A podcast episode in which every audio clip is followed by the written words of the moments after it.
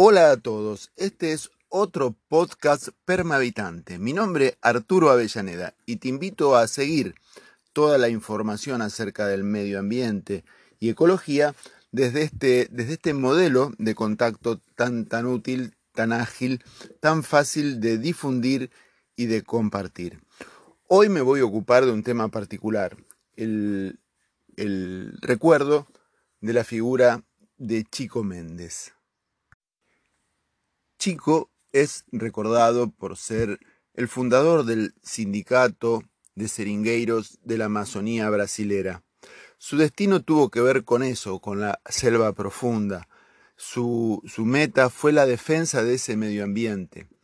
Pero la historia eh, no lo recuerda con justicia en un plano fundamental de su tesis, de su lucha, de su desvelo, que era justamente el plano económico, de, este, de esta meta, eh, la riqueza del pueblo, la felicidad de las familias, el, destino de los que allí se asentaban en esas selvas consideradas la barbarie, eh, eh, algo salvaje hasta ese entonces.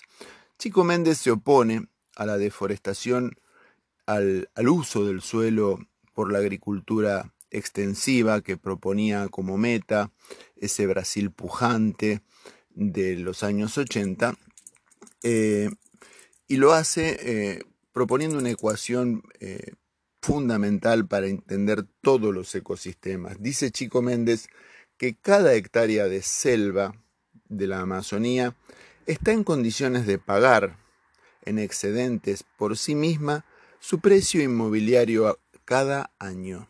Esta ecuación eh, nos explica luego que la diversidad propone no solo maderas, frutos, nueces, la recolección también de carnes, peces, eh, la producción de eh, alimentos elaborados y medicinas en una variedad desconocida para el emprendedor occidentalizado.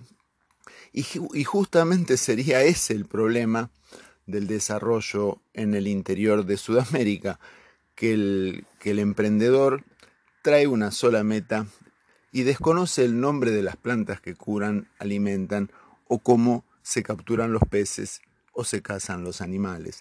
Y es así, el excedente incluso en alimentos de, gran poder nutricional eh, de la Amazonía es altísimo si lo dejas intacto si no lo tocas, si aprendes a convivir con la fauna y con la flora nativa.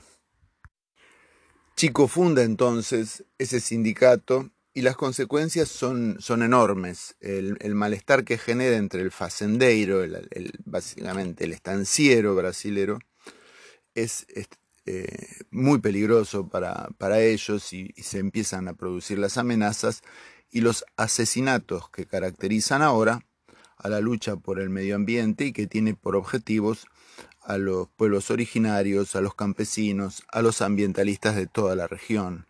Por eso eh, la vida de Chico Méndez y su lucha y su esfuerzo es ejemplar.